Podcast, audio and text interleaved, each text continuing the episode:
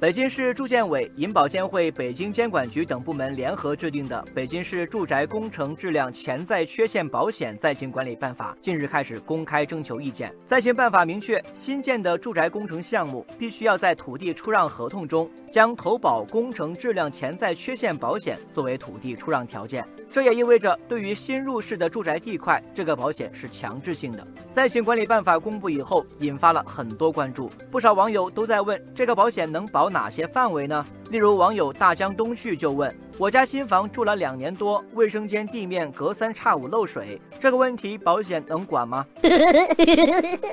根据暂行管理办法，承保范围首先是地基基础工程和主体结构工程，也就是整个住宅楼的基础。此外，保温和防水工程，包括地下、屋面、侧域空间的渗漏等问题，也在保险范围之内。不过，住户对房屋进行的二次装修不在保障范围之内。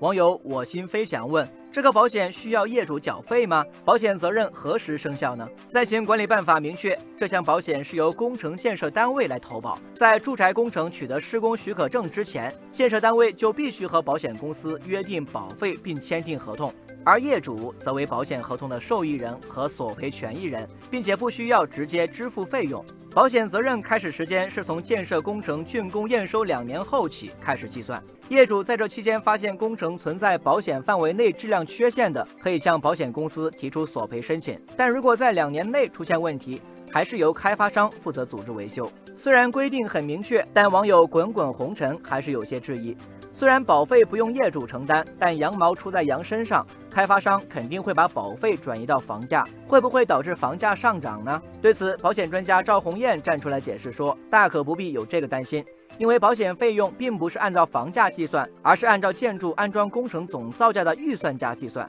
比如北京地区主体加装修的建安造价在每平米五千元左右，乘以百分之一点五的费率，占比并不算高，对房价影响微乎其微。